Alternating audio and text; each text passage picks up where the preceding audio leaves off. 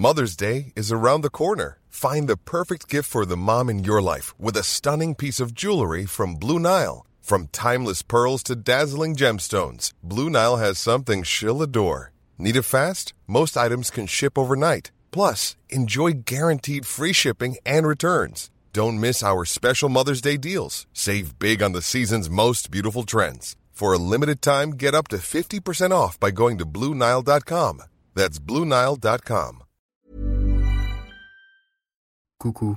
Le 16 novembre 1961, un cargo grec qui s'approche des côtes américaines détecte quelque chose sur son radar, une minuscule masse qui semble s'approcher de la coque du navire. Des marins se penchent alors pour regarder et remarquent un petit radeau de fortune sur lequel survit tant bien que mal une petite fille qui semble en état de choc. Cette petite, elle s'appelle Terry Jo Tupero et depuis Quatre jours elle erre dans l'océan. Sa photo prise au moment de son sauvetage s'apprête à faire le tour du monde, puisque Terry raconte une sombre histoire de massacre, un véritable scénario d'horreur qui se serait déroulé en pleine nuit sur le navire dans lequel elle et sa famille passaient leurs vacances. Problème, le capitaine du petit navire sur lequel elle passait des vacances a lui aussi été sauvé il y a trois jours, disant que personne n'a survécu au naufrage. Toute l'affaire n'est qu'un malheureux accident d'après lui.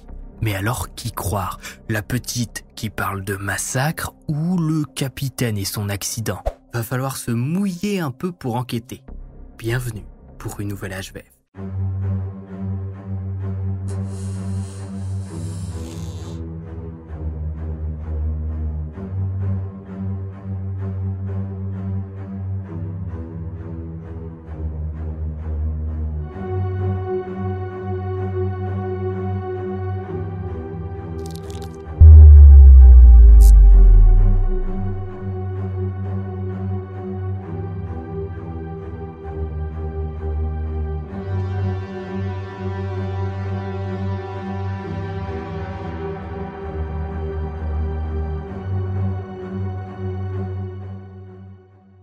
Salut tous tous Max Guys, aujourd'hui on se retrouve pour une nouvelle histoire à la fois vraie et flippante, un peu plus originale que d'habitude, même si parler d'originalité concernant des histoires vraies dans lesquelles des vraies personnes ont perdu la vie, c'est un petit peu bizarre mais vous m'avez compris.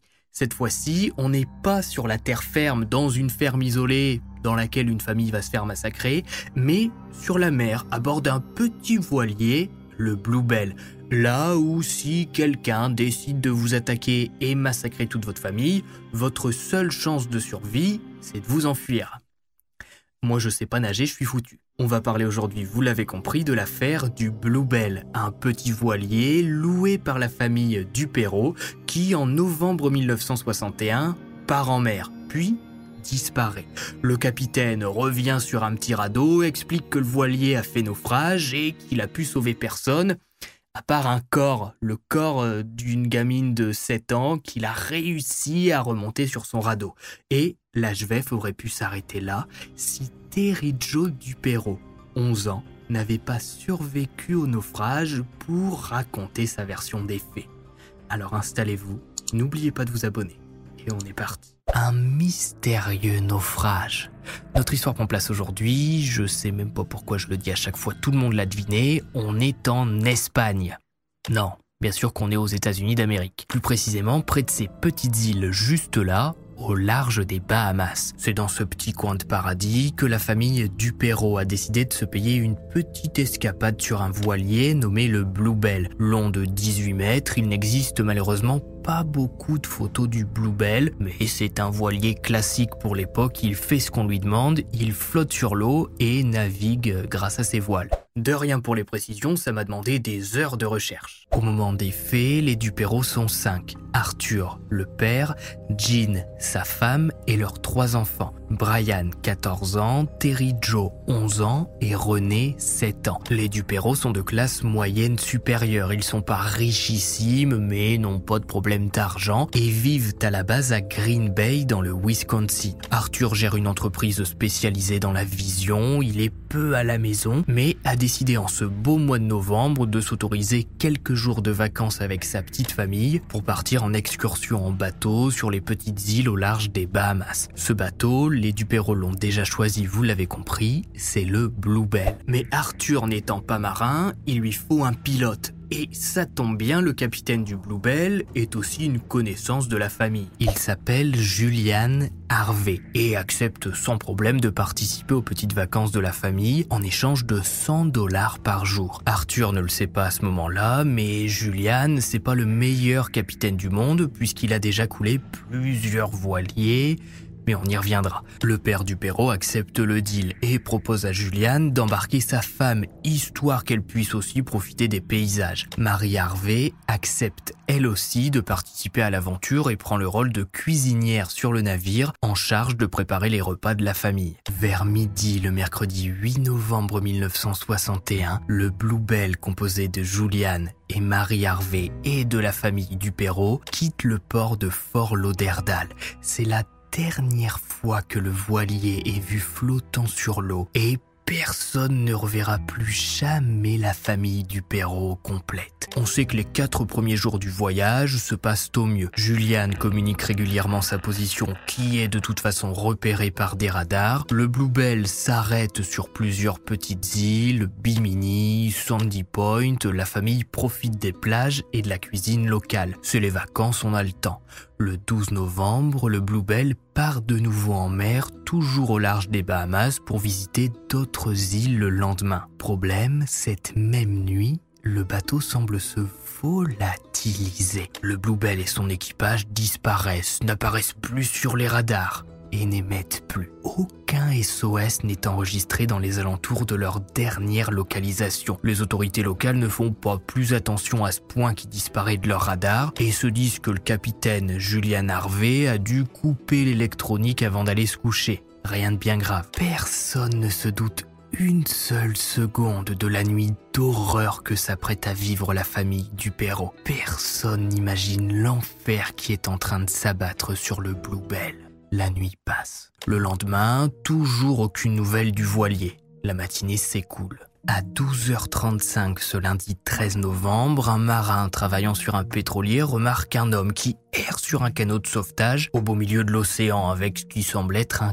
corps à son bord. Cet homme, c'est Julian Harvey qui, en voyant le pétrolier, s'agite d'un coup, lève les bras, se met à hurler que son navire a coulé, qu'il a un corps avec lui repêché après le naufrage.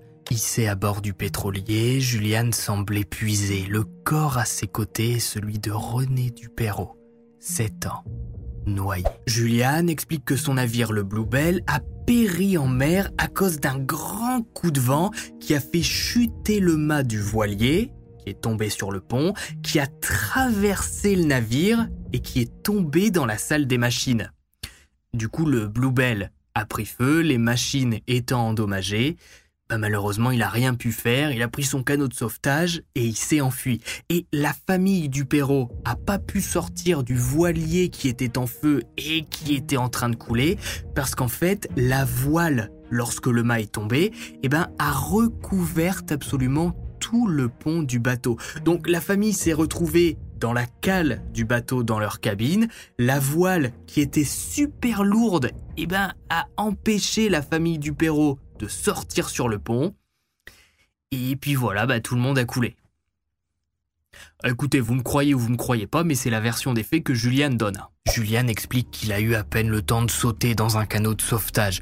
En partant, il a remarqué le corps flottant de René et a décidé de la récupérer. C'est tout ce qu'il a pu faire tout a été tellement vite qu'il n'a pas pu sauver le moindre membre de la famille, ni même sa propre femme. Les autorités américaines sont appelées, interrogent à leur tour le capitaine du Bluebell, qui n'a pas l'air de mentir. Le corps de René est autopsié rapidement, et la petite n'a pas de marque de coup ni de strangulation elle s'est bien noyée. Le capitaine Harvey est autorisé à revenir au pays. Il débarque à Miami deux jours après son sauvetage en mer. Et l'affaire aurait pu s'arrêter là. À ce stade, certains doutent un petit peu de la version des faits de Julian, qui dit donc que la voile du bateau est tombée sur le pont et avec son poids a empêché la famille Perrault et la femme de Julian de sortir du navire. Alors après, on y croit ou on n'y croit pas, mais bon, bah, il y a quand même six personnes qui se sont retrouvées piégées dans le Bluebell et qui n'ont pas réussi à sortir. Bon, Après tout, des catastrophes, ça arrive. Julian est le seul survivant. On est en 1961, on va pas aller enquêter au fin fond de la mer pour voir si le Bluebell a vraiment subi un naufrage à cause d'un coup de vent. Croit Julian et on passe à autre chose. Mais alors, si Julian Harvey dit vrai, pourquoi est-ce que trois jours après son sauvetage, Terry Joe, la fille des Dupéro, est secourue en mer? Elle aussi sur un navire de fortune, mais racontant une version des faits complètement différente du soi-disant accident. Entrons dans le Bluebell au moment des faits. Bon alors avant, si vous le voulez bien, on sauve la gamine. Des vacances en enfer. 16 novembre, quasiment 4 jours après le supposé naufrage du Bluebell, un cargo, le Captain Theo, est en route vers les côtes américaines au moment où son radar semble détecter quelque chose. Des hommes sont envoyés sur le pont pour regarder les alentours et remarquent avec horreur qu'une petite fille est là, au milieu de l'océan, assise sur une espèce de bouée avec un filet au milieu qui lui sert de radeau et qui risque à tout moment de se percer à cause du sel marin qui doit sûrement ronger le dessous de la bouée. La petite semble épuisée, au bord du malaise, les vagues manquent de la faire tomber à l'eau plusieurs fois. Le capitaine du cargo, Stylianos Koutsodontis, oui c'est un cargo grec, ordonne l'arrêt des moteurs. L'un des marins prend à ce moment-là cette photo qui fera plus tard la une des médias américains et finira par atterrir devant vos yeux 60 ans après les faits. J'adore la technologie. Bref, la petite est secourue par deux marins qui viennent la chercher avec un vrai radeau de sauvetage et la ramènent à bord. À bout de force, elle indique être Terry Joe Dupero et explique être en mer depuis quasiment 4 jours. Elle a survécu aux nuits glaciales de l'océan et aux vagues déchaînées. Sans eau ni nourriture, Terry Joe a passé ses derniers jours allongée et assise sur son radeau à tenter de garder l'équilibre. À bord du cargo, les marins se mobilisent, la mettent au chaud dans une cabine et lui apportent de la nourriture. Allongée, Terry Joe perd connaissance et plonge dans un état semi-comateux. Les autorités américaines sont appelées, les gardes-côtes envoient alors un hélicoptère récupérer la petite pour la prendre en charge. Ce 16 novembre, Terry Joe arrive à l'hôpital dans un état critique. Sa peau est brûlée par le soleil des Bahamas, déshydratée, en manque de nourriture. Pendant 4 jours complets, Terry Joe va récupérer de son aventure en mer survivra. Le 20 novembre, la seule survivante de la famille Dupéro raconte ce qu'elle a vécu à bord du Bluebell dans la nuit du 12 au 13 novembre. D'après Terry Joe, les vacances avaient plutôt bien commencé à bord du Bluebell. En mer, la famille passait son temps à jouer dans le salon extérieur. Les Dupéros sont rarement tous ensemble pendant l'année entre l'école, les activités extrascolaires, le rythme de travail d'Arthur. Ça leur a fait du bien de se retrouver. Le capitaine Harvey et sa femme s'occupaient comme convenu de la navigation et des repas. Jusque-là, rien de bizarre. Terry Joe ne relève d'ailleurs aucun événement étrange tout au long du voyage jusqu'au 12 novembre. Ce soir-là, la petite de 11 ans se couche un peu plus tôt que tout le monde. Elle est épuisée par sa journée de vacances et décide de rejoindre sa cabine. Son père, sa mère, sa sœur et son frère restent sur le pont. Terry Joe descend et s'enferme pour dormir. Mais une ou deux heures après s'être endormie, la fille du perro est réveillée en sursaut. Elle entend hurler sur le voilier, comme si des gens étaient en train de se battre. Elle croit même comprendre que quelqu'un appelle à l'aide. Terry Joe décide d'aller voir ce qu'il se passe. Peut-être qu'il y a un problème avec le bateau ou que quelqu'un est blessé. En arrivant sur le pont, Terry Joe se tétanise en voyant Julian Harvey, le capitaine du Bluebell, couvert de sang un couteau en main. Leurs regards se croisent. Le capitaine lui hurle alors de redescendre dans sa cabine. Et à 11 ans, quand vous croisez le capitaine de votre bateau de vacances en pleine nuit, couvert de sang avec un couteau dans la main, quand il vous dit de retourner dans votre cabine, vous filez droit. De retour dans sa cabine, Terry Joe se remémore tout ce qu'elle vient de voir et fond en larmes. Elle est persuadé d'avoir vu sur le pont du bateau sa mère et son petit frère allongés sur le sol dans une mare de sang. Tout est flou dans sa tête à ce moment-là et c'est difficile de se mettre à sa place. Terry Joe est seule dans cette situation. Elle ne croise pas son père par exemple qui lui dit que tout va bien se passer. Elle est complètement isolée et ne sait pas comment réagir. Elle entend des bruits sourds qu'elle ne comprend pas. Alors que la petite Dupéro réfléchit à quoi faire, elle se rend compte que de l'eau commence à entrer dans sa cabine. Le choc thermique avec l'océan glacial la réveille d'un coup. L'adrénaline fait le job. La petite comprend que le Bluebell est en train de couler et que si elle reste là, enfermée dans sa cabine, elle va finir au fond de la mer à nourrir les requins qui traînent dans les alentours des Bahamas. Prend la décision de sortir malgré l'ordre donné par Julian, le capitaine, qu'elle croise d'ailleurs dans le couloir, toujours couvert de sang et armé d'un fusil. Du haut de ses 11 ans, Terry Joe lui demande alors si le navire est en train de couler. Oui, répond Julian, disparaît sur le pont. Le Bluebell est un petit voilier qui se remplit rapidement. À ce moment-là, Terry Joe aurait pu paniquer et couler à son tour.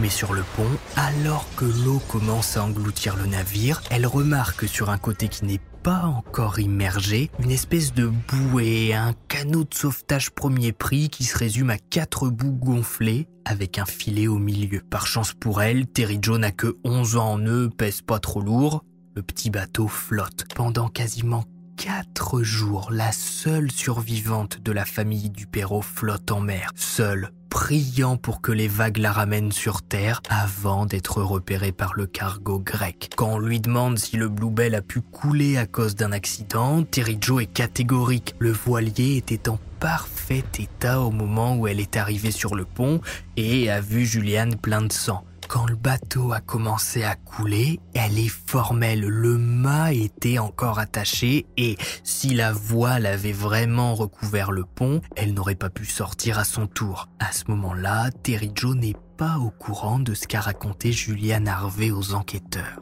Voilà donc ce que dit notre survivante concernant la nuit du naufrage. Et là, bah, on a plusieurs problèmes. Ok, le Bluebell a fait naufrage, il a coulé, il est au fin fond des Bahamas. Jusque-là, pas de problème.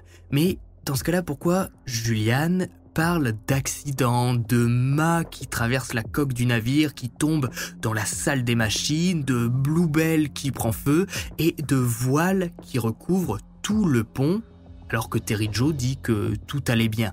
Pourquoi est-ce que la petite croise le capitaine du Bluebell cette nuit-là, couvert de sang avec un couteau en main et plus tard avec un fusil. Pourquoi est-ce que Terry Joe entend hurler cette nuit-là? C'est d'ailleurs pour ça qu'elle se réveille. Bon, euh, là, ça fait quand même beaucoup de questions, hein, doucement. Un capitaine inquiet. Hiring for your small business? If you're not looking for professionals on LinkedIn, you're looking in the wrong place. That's like looking for your car keys in a fish tank. LinkedIn helps you hire professionals you can't find anywhere else, even those who aren't actively searching for a new job but might be open to the perfect role. In a given month, over 70% of LinkedIn users don't even visit other leading job sites. So start looking in the right place. With LinkedIn, you can hire professionals like a professional. Post your free job on linkedin.com slash people today. En se renseignant sur le capitaine du Bluebell, les enquêteurs vont découvrir pas mal de faits assez intéressants. Tout d'abord, Julian Harvey n'en est pas à son premier naufrage ni à son premier accident. Dans l'ordre chronologique, en 1949, il perd le contrôle de sa voiture et plonge dans un canal en Floride. À son bord, sa femme et la mère de celle-ci périssent dans les eaux. Julian touche l'argent de l'assurance vie et se fait rembourser sa voiture. C'est un accident, circuler, y a rien à voir. Six ans plus tard, en 1955, alors qu'il navigue à bord de son tout nouveau yacht, le Torbatros, dans la baie de Chesapeake, Texas, avec quatre amis, le bateau heurte l'épave d'un cuirassé américain qui a coulé pendant la Seconde Guerre mondiale. Cuirassé qui est très bien indiqué sur les cartes et tous les experts s'accordent à dire que pour foncer avec son bateau dans l'épave, faut vraiment le vouloir. Julian et ses amis sont secourus, le capitaine touche l'argent de l'assurance, son bateau lui est remboursé. Six années vont de nouveau passer et nous voilà en novembre 1961. Paf, nouveau naufrage, le Bluebell prend l'eau. Il a vraiment pas de chance, le Julian Harvey. Le profil de Julian Harvey, ça semble être celui d'un arnaqueur classique, comme il en a toujours existé et comme il en existera encore dans mille ans à part le corps de sa première femme et de la mère de celle-ci qui périssent dans un accident de voiture en Floride qui tombe dans le canal, ben il n'y a pas une hécatombe de victimes autour de Juliane. Donc, pourquoi est-ce qu'il aurait attaqué la famille Dupéro s'il voulait juste toucher l'assurance vie de sa femme, voire euh, l'assurance du navire? Ça lui aurait rien coûté de sauver la famille.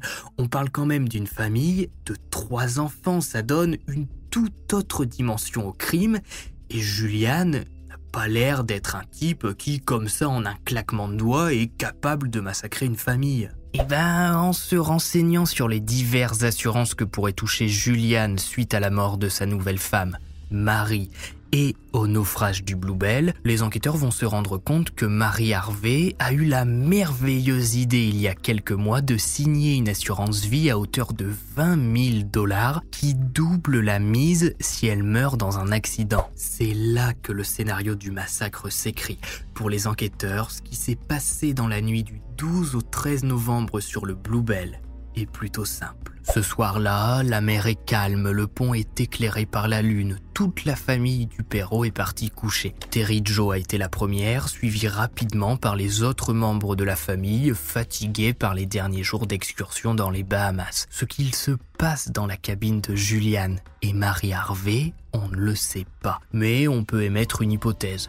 Julian tente d'assommer sa femme ou la poignarde, puis il décide de la monter sur le pont pour la jeter à la mer et faire croire à un accident en pleine nuit. Sauf qu'à ce moment-là, Arthur Dupéro, ce petit coquin, il dormait pas encore et Juliane a pas remarqué que le bateau tanguait pas qu'à cause des vagues. Ayant entendu du bruit, le père Dupéro décide d'aller voir ce qu'il se passe. Peut-être qu'il y a un problème et que le capitaine a besoin d'aide. Sauf qu'en sortant de sa cabine, Arthur remarque du sang qui remonte jusque sur le pont. Le père grimpe la petite échelle sans faire de bruit et, arrivé en haut, il observe une scène d'horreur.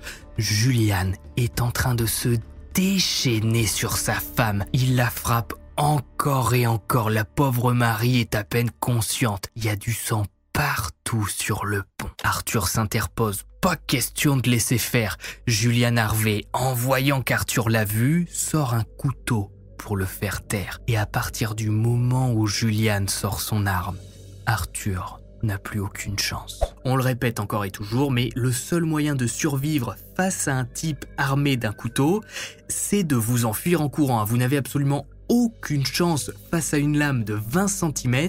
Si vous n'êtes pas euh, entraîné à ce genre de situation, vous allez juste vous faire ouvrir le bide et perdre connaissance dans les 10 secondes qui suivent. Mais bon, c'est toujours facile d'analyser ce genre de situation quand on est bien au chaud à la maison, je suis bien d'accord. Arthur Dupéro se bat mais prend rapidement plusieurs coups de lame qui s'enfoncent dans ses côtes et son ventre. C'est peut-être à ce moment-là que Terry Joe entend hurler alors qu'elle est dans sa cabine. Est-ce que Jean la mère et Brian, son grand frère de 14 ans, se rendent sur le pont à leur tour. Est-ce qu'ils découvrent le corps d'Arthur? En tout cas, à ce moment-là, Julian Harvey n'a plus le choix. Lui qui voulait faire passer la mort de sa femme pour un simple accident en la jetant par-dessus bord, doit massacrer toute la famille du Perrault pour ne pas laisser de témoins et toucher les assurances. L'accident sera juste un peu plus dramatique que prévu. Le capitaine se rend dans sa cabine, charge son fusil et remonte sur le pont pour abattre à bout portant Jean et Brian. Pour faire couler le bateau, Julian trafique les machines et laisse l'eau entrer avant de prendre un canot de sauvetage et de partir, laissant Terry Joe derrière lui, persuadé de toute façon que la petite ne va pas survivre en mer. Sur son petit bateau, Julian Harvey croise le corps de René, 7 ans, qui s'est rapidement noyé. Il décide de l'embarquer pour prouver que la famille a péri dans le naufrage. Quel cinglé irait récupérer le corps d'une enfant de 7 ans noyée au milieu de la mer pour appuyer son scénario? Personne ne va croire à ça. La suite, vous la connaissez. Le sauvetage de Julian, le sauvetage de Terry Joe et sa version des faits. Bon, les enquêteurs mis sur l'affaire ont pas mal de questions à poser à Juliane vu tous ses antécédents d'accidents de bateau. Juliane, qui pour le moment est totalement libre. En fait, tout se passe très vite à partir du moment où Terry Joe est secouru, à tel point que j'ai oublié de vous dire certaines choses. Terry Joe Dupéro est sauvé le 16 novembre.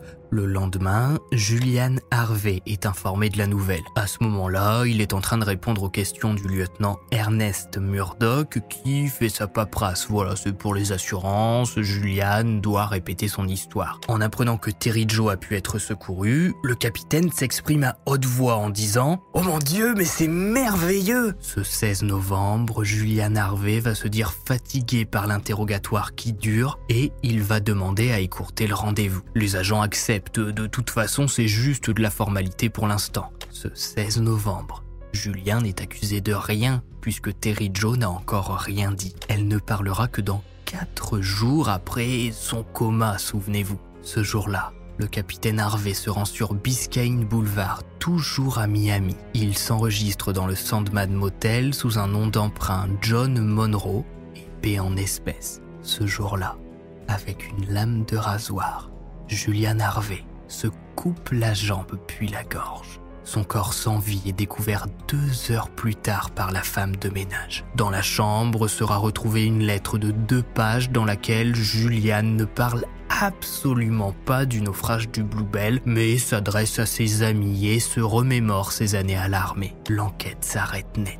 Ce qu'il s'est exactement passé cette nuit du 12 au 13 novembre 1961 à bord du Bluebell au beau milieu des Bahamas n'a jamais pu être su avec précision suite à la mort du principal suspect, Julian Harvey, qui pour une histoire d'assurance a massacré une famille entière, laissant se noyer une fillette de 7 ans et prenant la fuite sur l'océan en sachant parfaitement que Terry Joe allait mourir dans la terreur au beau milieu de la mer en pleine nuit. Mais par chance, Terry Joe Dupéro a survécu et a pu donner sa version des faits. Sans ça, le naufrage du Bluebell aurait finalement pu rester un cold case sans que jamais la vérité ne soit dévoilée. Julian Harvey aurait touché l'assurance, aurait déménagé, se serait peut-être trouvé une nouvelle femme et aurait recommencé. À la suite de cette affaire, Terry Joe a été recueillie par sa famille, oncle, tante, grands-parents se sont occupés d'elle. Elle a eu une vie normale, s'est mariée, a eu six enfants et a consacré sa carrière professionnelle au ministère des Ressources naturelles, travaillant dans le domaine de la pêche et de la réglementation marine. La réglementation a également été changée suite au sauvetage de Terry Joe, obligeant chaque navire à avoir des équipements de sauvetage orange vif, puisque vous ne l'avez peut-être pas remarqué, mais le canot de sauvetage de Terry Joe était blanc et se fondait parfaitement dans les vagues de l'océan. Tristement, c'est ainsi que se termine l'histoire de la famille Dupéro, massacrée par le capitaine de leur petit navire, le Bluebell, Julian Harvey. Tout ça pour une histoire d'assurance et d'argent. Small details are big surfaces. Tight corners are odd shapes. Flat, rounded, textured, or tall. Whatever your next project, there's a spray paint pattern that's just right. Because Rust new Custom Spray 5 in 1 gives you control with five different spray patterns. So you can tackle nooks, crannies, edges, and curves without worrying about drips, runs, uneven coverage, or anything else. Custom Spray 5 in 1. Only from Rust Normally, being a little extra can be a bit much. But when it comes to healthcare, it pays to be extra. And United Healthcare makes it easy with Health Protector Guard fixed indemnity insurance plans. Underwritten by Golden Rule Insurance Company, they supplement your primary plan, helping you manage out of pocket costs without the usual requirements and restrictions like deductibles and enrollment periods. So when it comes to covering your medical bills, you can feel good about being a little extra. Visit uh1.com to find the Health Protector Guard plan for you.